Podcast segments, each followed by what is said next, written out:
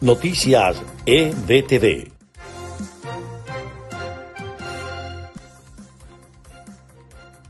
Este es el resumen de noticias EBTV en podcast de este miércoles 5 de mayo. Les estará acompañando en la narración María Gabriela Rondón. Comenzamos.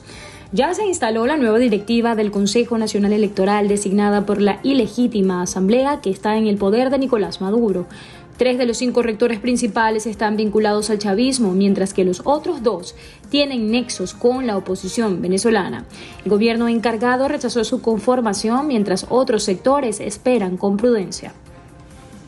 Entre tanto, durante su intervención en el Foro Presidencial Defensa de la Democracia en las Américas, el secretario general de la Organización de Estados Americanos, Luis Almagro, mencionó la situación en El Salvador tan inaceptable como la última jugada del régimen para seguir controlando el poder electoral. Los partidos políticos agrupados en la Plataforma Unitaria de Venezuela alertaron a la comunidad internacional a no prestarse a participar o incentivar iniciativas parciales del régimen como el nuevo CNE, cuyo propósito no es otro que normalizar la imposición arbitraria y dictatorial en el poder de quienes tanto daño le han hecho al país y así dividir a las fuerzas democráticas.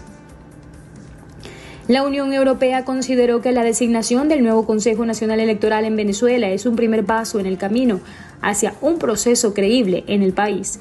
El portavoz principal del Servicio Europeo de Acción Exterior, Peter Stano, dijo que la designación del Consejo Nacional Electoral es un primer paso y parte de un proceso que seguirán evaluando. El presidente de Colombia, Iván Duque, anunció la recompensa de 10 millones de dólares y la activación de un grupo especial contra el vandalismo y delitos para desarticular los grupos que, según él, como catalizadores de la violencia generada de las protestas que sacuden al país.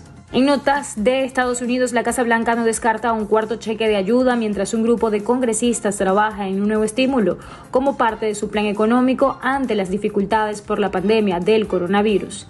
Mientras el presidente Joe Biden fijó una nueva meta de vacunación en Estados Unidos, se conoció que las autoridades de salud del país autorizarán la inmunización de preadolescentes y adolescentes en el país a partir de la próxima semana.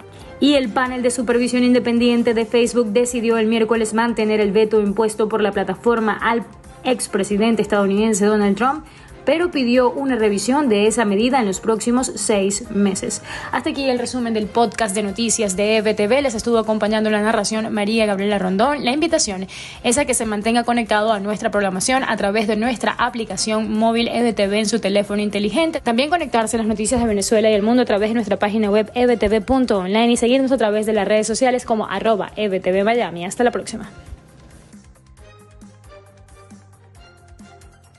Noticias EBTV.